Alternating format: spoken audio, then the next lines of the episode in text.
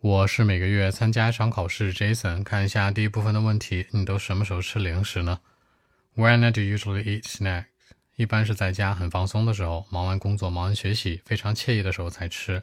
我很爱吃零食的，尽管我知道它不健康，现在正在想办法戒掉它。OK。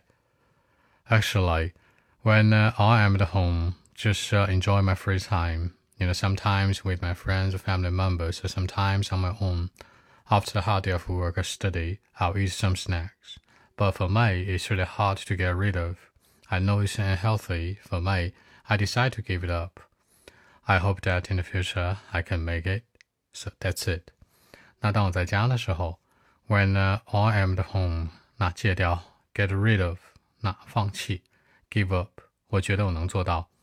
I hope that I can make it。更多文本问题，微信 b 一七六九三九一零七。